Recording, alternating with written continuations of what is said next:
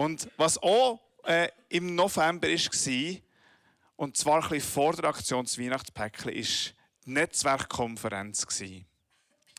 Das war ein Wochenende, wo wir zusammen das Thema Glauben angeschaut haben. Und da sind Glaubensphasen zum Thema gekommen. Und Generationen.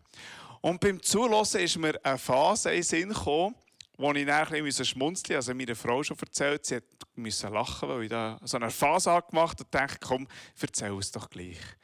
Nämlich, äh, das war in der Gemeinde, bevor ich hier war, äh, hat es einen Gebetsabend gegeben. Generationenübergreifenden Gebetsabend. Und die Gebetsabende sind manchmal zwei bis drei Stunden gegangen.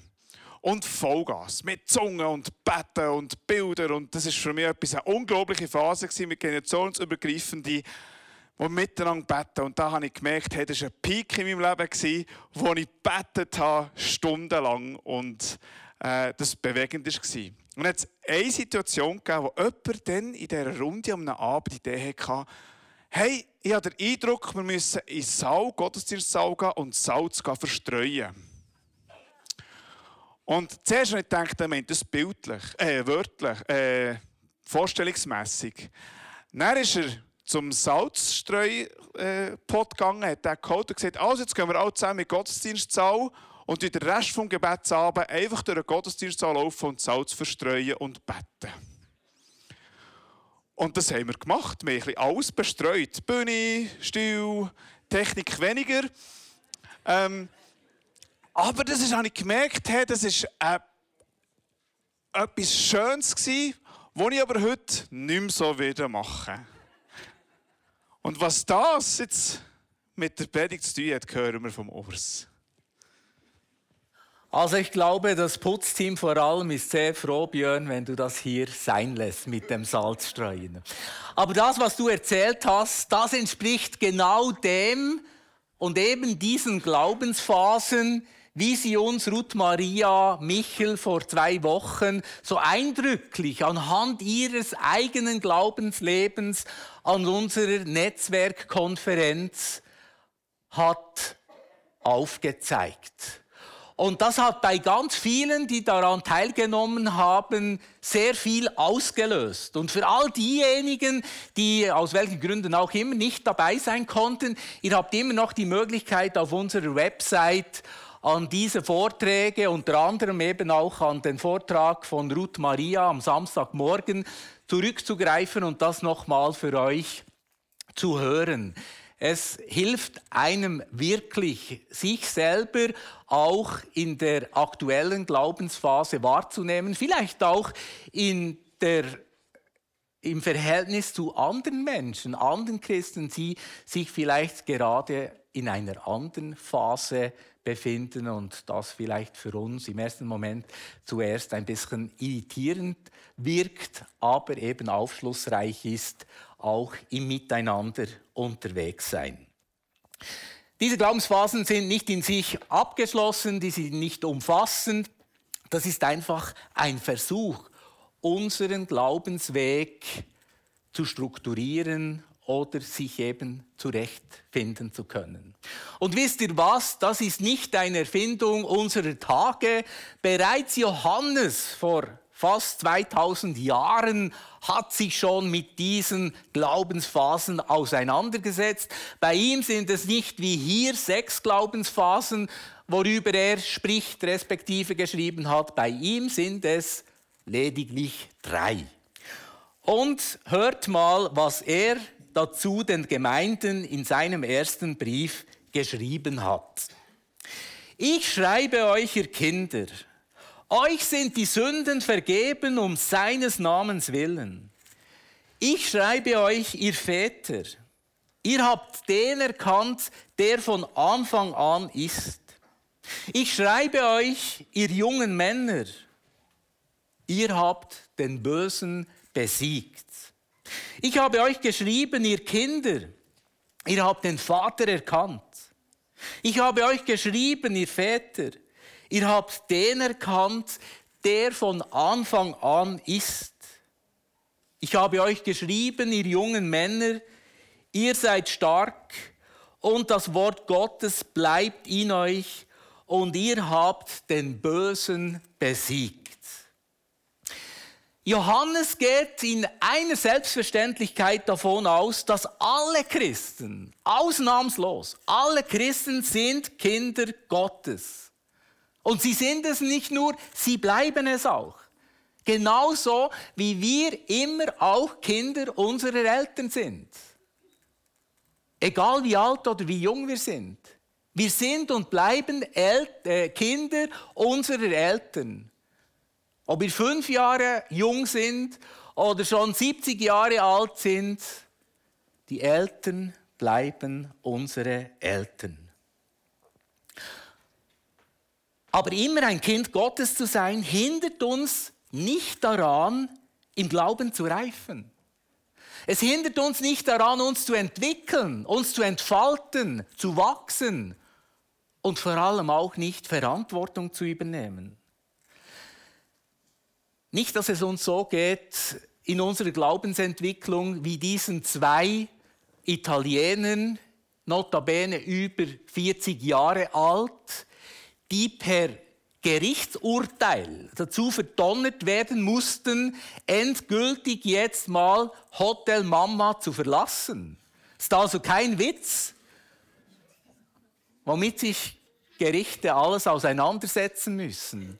Und ich hoffe sehr, dass es uns auf unserer Glaubensreise als Christen nicht auch so geht, dass wir mit nach, langer, nach langem Weg, den wir mit Gott gegangen sind, immer noch im Hotel Mama im übertragenen Sinne bleiben. Ja, es wäre ja auch befremdend, wenn wir als Erwachsene unsere Eltern nur in dem wahrnehmen würden, was sie für uns tun. Und nicht auch uns für das interessieren würden, was sie beschäftigt. Als Kind ist klar, da erwarten wir, dass sich die Eltern um uns kümmern. Aber wenn wir dann mal erwachsen sind, oder jetzt so wie ich einen 90-jährigen Vater habe oder über 90 Jahre alten Vater und mein einziger Anspruch ist, dass er sich auf mich einlässt und sich um mich kümmert und ich würde mich immer noch nicht für das interessieren, was ihn bewegt und ihn beschäftigt jetzt als reifer alter Mann, dann wäre das mehr als bedenklich. Genauso ist es in unserem Glaubensleben. Väter und Mütter haben eine ganz andere Gottesbeziehung als solche, die ausschließlich Kinder sind. Weil sie erleben Gott nicht mehr nur als den, der sich um sie kümmert. Sie erleben ihn nicht nur als den liebenden Vater, der für sie da ist und ihnen einen Ort der Geborgenheit und des Schutzes bietet. Ja, und jetzt ist es einfach so, Björn hat es schon gesagt, wir sind da als Generationen, als Gemeinschaft, als Gemeinde zusammen unterwegs. Und das bedeutet halt auch, dass nicht nur unterschiedliche Menschen in unterschiedlichem Alter zusammenkommen, sondern dass da die unterschiedlichsten Personen sich zusammenfinden, die in ganz individuellen, persönlichen Glaubensphasen unterwegs sind, sind nicht alle in der gleichen Phase. Aber all diese Phasen sind wichtig. All diese Phasen sind berechtigt. Es wäre auch komisch, wenn diejenigen unter uns, die Eltern sind von ihren Kindern, Kleinkindern, erwarten würden, dass sie jetzt doch endlich mal erwachsen würden nicht mehr so kindlich oder im schlimmsten Fall kindisch sich verhalten würden. Das wäre ja die totale Überforderung. Und darum, es ist wichtig, diese verschiedenen Glaubensphasen erleben zu dürfen und auch erleben zu können. Und es wäre lieblos, auch im geistlichen Sinn auf unserer Glaubensreise wenn wir den Kindern gewisse Entwicklungsphasen absprechen würden. Aber schauen wir mal kurz miteinander diese drei Phasen nach Johannes an. Als erstes spricht er die Kinder an. dass alle Christen, egal wie lange sie schon auf dem Weg sind und unabhängig davon, wie viel Verantwortung sie übernehmen, immer auch Kinder sind. Erinnert uns daran, dass die Grundlage unseres Christenlebens die Liebe des Vaters zu uns ist. Und diese Liebe eben auch bleibt. In keiner Phase meines Lebens als Christ verändert sich das. Gott ist unser Vater und er bleibt unser Vater, ein liebender Vater, ein barmherziger Vater. Gottes Gnade und Gottes Vergebung ist und bleibt einzige Grundlage, unabhängig davon, wie alt oder grau ich bin. Oder wie bei mir, wenn sich schon die Kahlheit bemerkbar macht. Unabhängig von all dem bleibt die Gnade und die Vergebung Gottes unsere gemeinsame Grundlage. Unabhängig der Verantwortung, die ich übernehme, unabhängig von all den Entwicklungsprozessen, die ich durchschritten habe oder ich durchlaufe, ich bin und ich bleibe Kind Gottes. Das ist sehr zentral. An diesem bedingungslosen Ja von Gott zu uns Menschen, zu jedem Einzelnen verändert sich nie etwas. Aber wenn ich in meiner Gottesbeziehung bei, dieser, bei diesem Kindsein stecken bleibe und ich wie ein Kind Gott nur als den wahrnehme, der sich um mich kümmert, dann werde ich nie erwachsen. Dann werde ich nie mündig. Dann kann ich mich nicht entfalten. Oder um es mit den Worten von Thomas Harry, mit einem weiteren Referenten an unserer Konferenz, es zu sagen, dann ist Gott lediglich dazu da, um mein System zu stützen. Dann missbrauche ich eigentlich Gott dafür, dass er der Zuständige ist dafür, dass es mir gut geht. Und dass ich das bekomme, was ich mir immer schon gewünscht habe. Aber das wäre ein kindisches Verhalten. Um das geht es nicht. Und ich sage das, weil gleichzeitig gilt, dass diese Kindheitsphase der unbekümmerten Freude und Dankbarkeit so elementar ist und wichtig ist und eben eine sehr grundlegende, ein grundlegender Glaubensboden für unsere Weiterentwicklung auf unserer Glaubensreise legt. Aber wir wollen nicht in dem verharren oder dort stecken bleiben. Und darum geht in dieser Entwicklungsphase Johannes einen Schritt weiter und er spricht nicht nur die jungen Männer, sondern die jungen Erwachsenen an. Die jungen Männer und Frauen, denen schreibt er, dass sie das Böse besiegt haben. Also man könnte sagen, das Kennzeichen der jungen Erwachsenen ist ihre Kraft. Oder das sehen wir auch im biologischen Leben. Junge Leute, die strotzen vor Energie. Die können ganze Nächte durchpowern und feiern. Und am nächsten Morgen sind sie im schlimmsten Fall noch ein bisschen müde, wie mir heute Morgen jemand gesagt hat. Aber die stehen auf der Matte. Das ist die Zeit der unbändigen Kraft, aber nicht nur der Kraft, sondern auch der Ausbreitung die haben den Willen, die Vorstellung und das Bedürfnis, sich auszubreiten.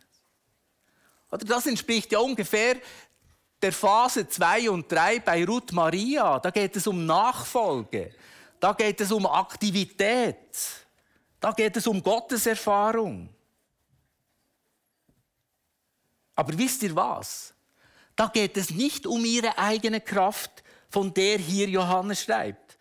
Nein, die Quelle jener Kraft, die er hier beschrieben hat, ist nichts Geringeres als das Wort Gottes, das in ihnen bleibt.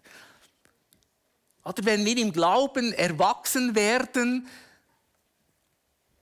zeigt sich das auch darin, dass wir uns am Wort Gottes orientieren.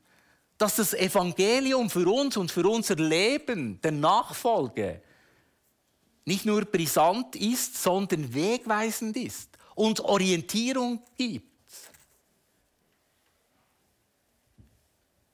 In dieser Phase unseres Christseins kennen wir Gott nicht mehr nur als Vater, der sich um uns sorgt, der unsere Wünsche erfüllt, der uns beschützt, Nein, wir entwickeln in dieser Phase eine Vertrautheit mit der Bibel, mit dem, was Gott will, was Gott sagt zu uns, zu unserem Leben. Wir beginnen das in einen Zusammenhang mit unserer Biografie zu bringen. Wir beginnen mitzudenken und wir leisten dem Bösen in uns und um uns Widerstand.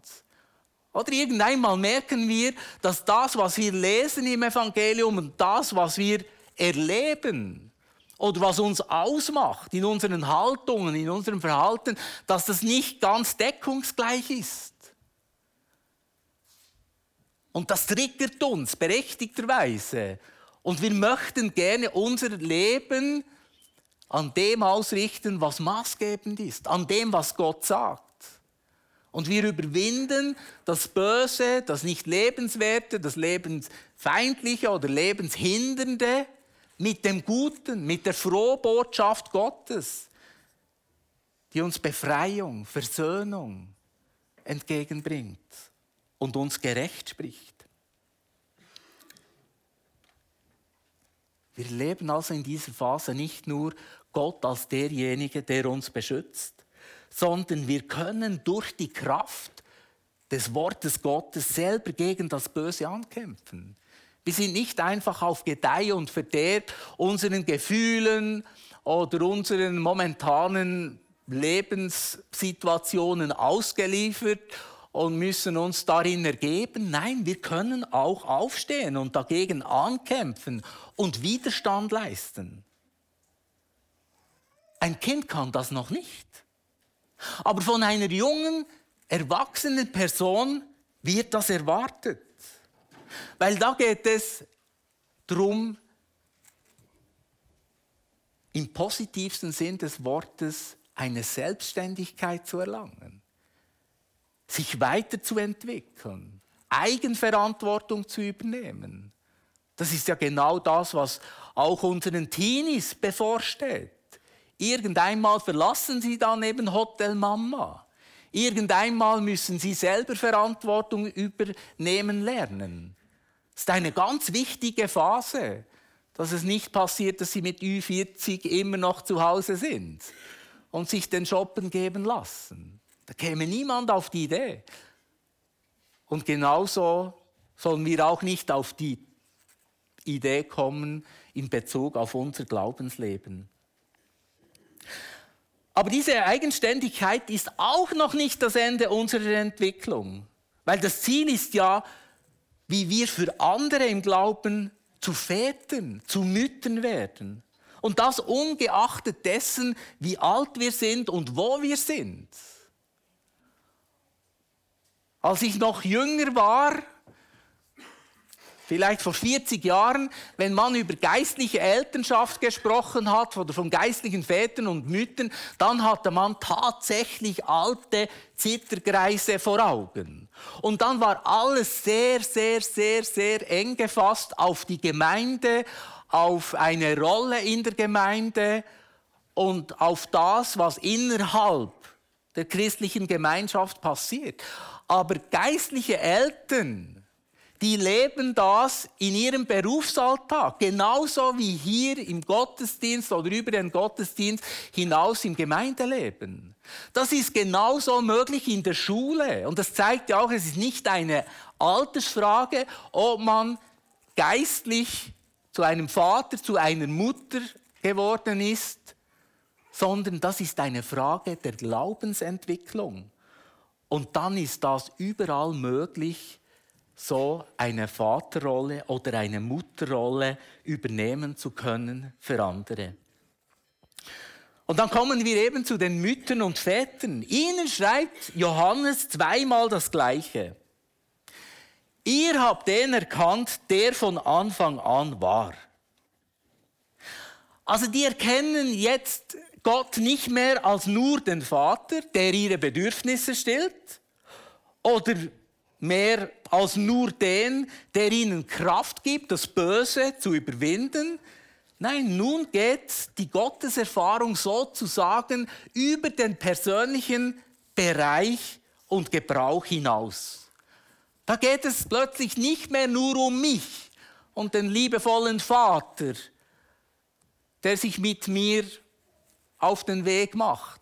Oder auch nicht nur darum, wie ich das Böse überwinden kann in meinem Leben oder in meinem unmittelbaren Umfeld.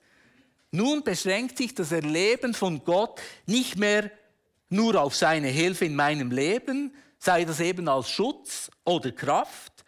Mütter und Väter, die stoßen in neue Bereiche der Gottesbeziehung vor. Sie werden selber zu verantwortungsvollen Eltern, ohne dass sie je aufgehört haben, Kinder Gottes zu sein. Als geistliche Eltern erfahren wir Gott nicht mehr ausschließlich als Vater oder als Kraftquelle für unser eigenes Leben, sondern er spielt in unserem Leben eine viel umfassendere Rolle. Plötzlich merken wir, dass ja dieser Vater noch ganz viele andere Kinder hat. Kinder, die auf der ganzen Welt verteilt sind. Dass er sozusagen ein Eigenleben, losgelöst von meinem persönlichen Leben, von uns führt. Und dass seine Geschichte viel weiter zurückgeht als einfach zurück bis zu meiner Geburt. Das ist eine große Erkenntnis. Genau darum schreibt ja Johannes hier, der von Anfang an war. Und der Anfang ist nicht vor 55 Jahren bei meiner Geburt. Das wäre viel zu kurz gegriffen. Selbst schon Johannes vor 2000 Jahren sagt das. Das geht viel weiter zurück. Das klingt vielleicht ein bisschen komplex, geheimnisvoll oder vielschichtig. Aber das konfrontiert uns eben auch gleichzeitig damit,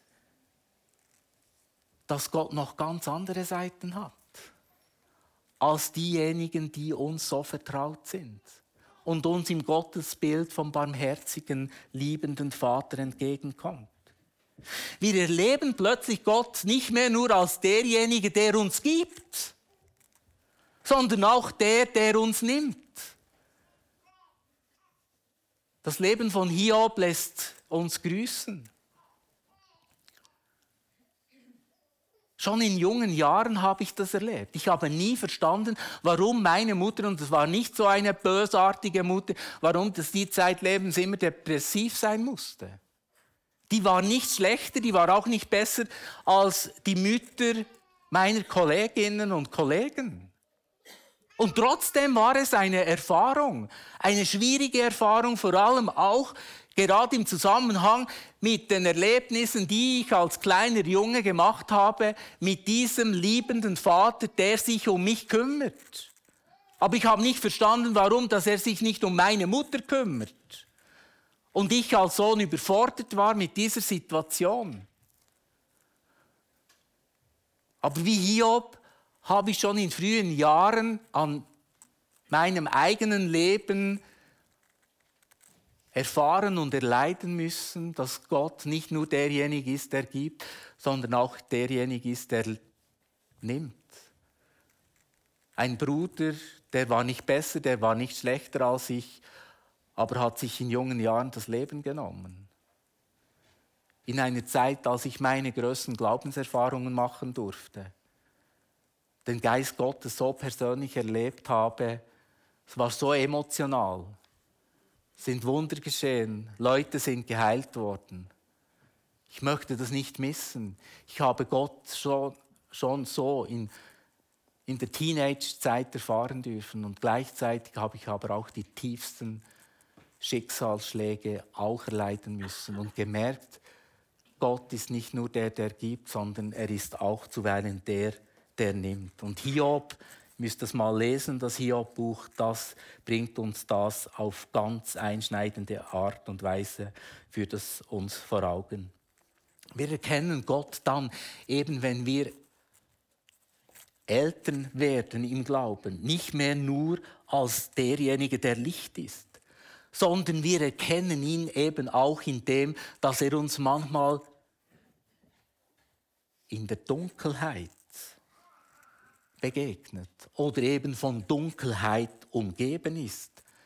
Die Psalmen sind voll mit solchen tiefen, schwierigen, herausfordernden Erlebnissen.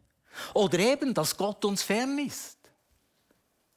Dass wir Gott nicht mehr sehen oder sogar das Gefühl haben oder entwickeln von der Gottverlassenheit dass der sich definitiv verabschiedet hat und weit, weit, weit weg ist und ganz sicher nicht der liebende Vater ist, der sich jetzt um mich kümmert und bei uns ist. Und auch da gibt es aus den Psalmen ganz viele Erlebnisse, die uns das vor Augen führen.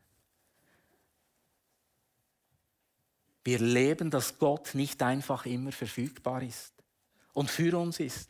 Wir realisieren, wenn wir geistliche Eltern werden, dass er eben eine Geschichte mit dieser Welt hat, die schon lange, lange vor uns angefangen hat.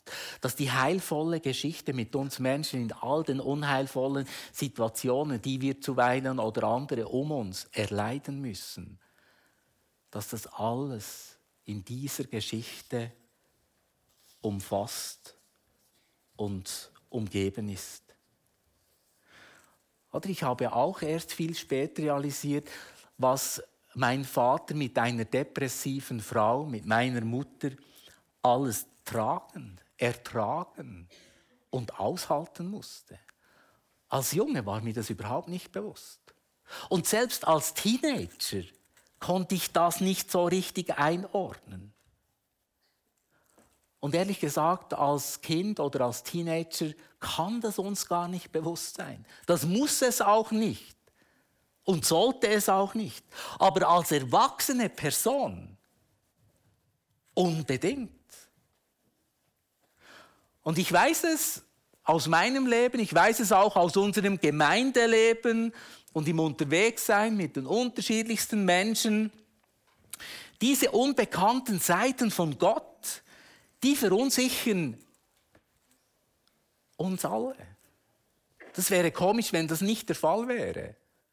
Aber das heißt noch lange nicht, dass man deswegen zu, oder in eine falsch verstandene oder in einen falsch verstandenen kindlichen Glauben zurückfliehen müsste. Ich finde es spannend. Es gibt Menschen, die sind erwachsen, also so wie ich und wie die meisten von uns, ähm, und die haben, sind ihren Weg gegangen, haben Familie, haben sich weiterentwickelt, haben beruflich Karriere gemacht. Aber wenn man mit ihnen zusammen ist oder vielleicht auch mit ihnen betet, hat man das Gefühl, man habe einen Fünfjährigen neben sich. Die beten, wie sie sehr wahrscheinlich eben in der Sonntagsschule damals vor langer, langer Zeit gebetet haben. Und da klafft etwas auseinander und das zeigt mir, dass sehr wahrscheinlich jemand in der geistlichen Entwicklung zurückgeblieben ist, obwohl diese Person im Alltagsleben, im Berufsleben, im Familienleben sich weiterentwickelt hat. Aber es kann auch die Gefahr bestehen, dass man einfach im Glauben stehen bleibt oder sich eben in die vertraute Kindheitsphase zurückbegibt und einfach Gott als einen liebenden Vater wieder erleben möchte, der sich einfach um mich kümmert. Aber so wie das im biologischen Leben nicht funktioniert und nicht zielführend ist, ist es auch wenig hilfreich in unserem geistlichen Leben in unserem Glaubensleben. Weil dieser Glaube entwickelt sich nicht und so können wir eben auch nicht zu geistlichen Vätern und Müttern werden. Aber geistliche Eltern, die haben eben gelernt, ihr Leben ganz nach diesem Gott, der von Anfang ist, auszurichten. Die haben eben gelernt, selbst dann Gott zu vertrauen, wenn sie in Lebenssituationen kommen, die verunsichern. Wo sie im ersten Moment irritiert sind und nicht mehr wissen, wo ist jetzt dieser Gott, wo ist jetzt dieser liebende Gott, sondern die festhalten. Und eines, glaube ich, wissen wir, nur durch Zeiten der Verunsicherung, nur durch Zeiten der Krise finden wir zu einer echten, zu einer erneuerten Gottesbegegnung. Wenn ich auf mein Glaubensleben zurückschaue, die prägendsten Erfahrungen waren nicht die Wunder, die ich erlebt habe. Und ich bin Gott froh für all diejenigen, die ich erleben durfte. Und das sind nicht nur bescheidene, es sind wirklich einschneidende mit Heilungen und allem drumherum. Aber nicht das hat mich geprägt oder hat mir auf meinem Glaubensweg geholfen. Es war die depressive Mutter, es war der Suizid meines Bruders, es war das Scheitern meiner ersten Ehe und ich könnte euch noch lange von anderen solchen Erfahrungen erzählen. Die haben mich weitergebracht. Neuorientierung geschieht immer durch Desorientierung. Sonst bleiben wir in unseren Gottesbildern gefangen und zu einer Glaubensentwicklung gehört, dass sich die Gottesbilder, die wir haben, der liebende Vater, der bleibt immer bestehen, hoffentlich. Aber auf meiner Glaubensreise ist relativ schnell auch der Gott gekommen, der weit entfernt scheint. Ist auch der Gott oder das Gottesbild in mir wichtig geworden, dass Gott nicht auf meiner Seite steht und auch nicht auf deiner, noch auf der Seite von irgendeinem Menschen, sondern dass da Gott ist, der auf seiner Seite steht. Und dass Gott immer auch der andere ist, der Geheimnisvolle, der nicht einsehbare, der Unbeschreibliche. Eine echte neue Gottesbegegnung bedingt auch den Momenten, wo wir desorientiert sind, damit eine Neuorientierung sich einstellen kann. Wir lernen Gott zu vertrauen in diesen Momenten, ihn zu lieben, selbst wenn wir ihn nicht verstehen, selbst wenn wir ihn nicht sehen. Aber weil wir den kennen, der auch in der Dunkelheit bei uns ist und uns nicht allein lässt, können wir eben Kindern und jungen Menschen im Glauben helfen, selber auch erwachsen zu werden. Wir können ihnen helfen, diese viel größere Geschichte Gottes mit dieser Welt kennenzulernen und ihnen auch helfen, dass sie ihren eigenen Platz in dieser umfassenden, heilvollen Geschichte Gottes kennenlernen können. Das nimmt uns und unserem Leben nichts an Bedeutung, sondern es gibt uns einen Platz in der umfassenden Geschichte Gottes mit der Menschheit und mit der ganzen Schöpfung. Als Gemeinde sind wir eine vielfältige, eine farbenfrohe Schar von Menschen, die sich in ihrer Glaubensentwicklung in ganz unterschiedlichen Phasen befinden. Und weil jede dieser Phasen wichtig ist, freuen wir uns. Wir freuen uns mit den Kindern über die neu entdeckte Liebe Gottes. Und wir unterstützen die jungen Erwachsenen in ihrem Kampf gegen das Böse. Und wir bleiben aber gleichzeitig bei den Erwachsenen, wenn sie durch Erfahrungen gehen, in denen Gott weit entfernt scheint. Wir glauben eben als Gemeinschaft. Das ist das, was uns Lukas Amstutz am Samstagabend so praktisch und, und hilfreich vor Augen geführt hat. Wir glauben als Gemeinschaft, wir glauben miteinander, wir glauben füreinander, wir glauben anstelle voneinander. Wir brauchen einander. Und diese Gemeinschaft, die Gemeinde, das CLZ ist vielfältig und es besteht immer aus Menschen, die ganz unterschiedliche Glaubensphasen momentan durchmachen. Und die wollen wir einander weder absprechen noch bewerten. Es ist, wie es ist und es ist gut, wie es ist. Und es bedeutet zudem aber auch, dass niemand all diese Glaubensphase in einem erleben muss. Das geht gar nicht. Es ist völlig okay, wenn sich hier unter uns Leute befinden, die sich im Worship emotionalisiert abholen lassen können und die in dem gemeinsamen Anbeten eine persönliche Berührung von Gott wahrnehmen. Und genauso ist es auch okay, dass es Leute unter uns hat, die nichts spüren, wenn sie hier singen. Oder auch Leute unter uns hat, wenn die die Texte, die eingeblendeten lesen, das Gefühl haben, was hat das mit mir und meinem Leben zu tun? Das steht alles nebeneinander und hat auch alles seine Berechtigung. Und weil wir eben Gemeindefamilie sind, gibt es bei uns auch Raum für Meditationen. Genauso wie es Möglichkeiten gibt für Straßeneinsätze.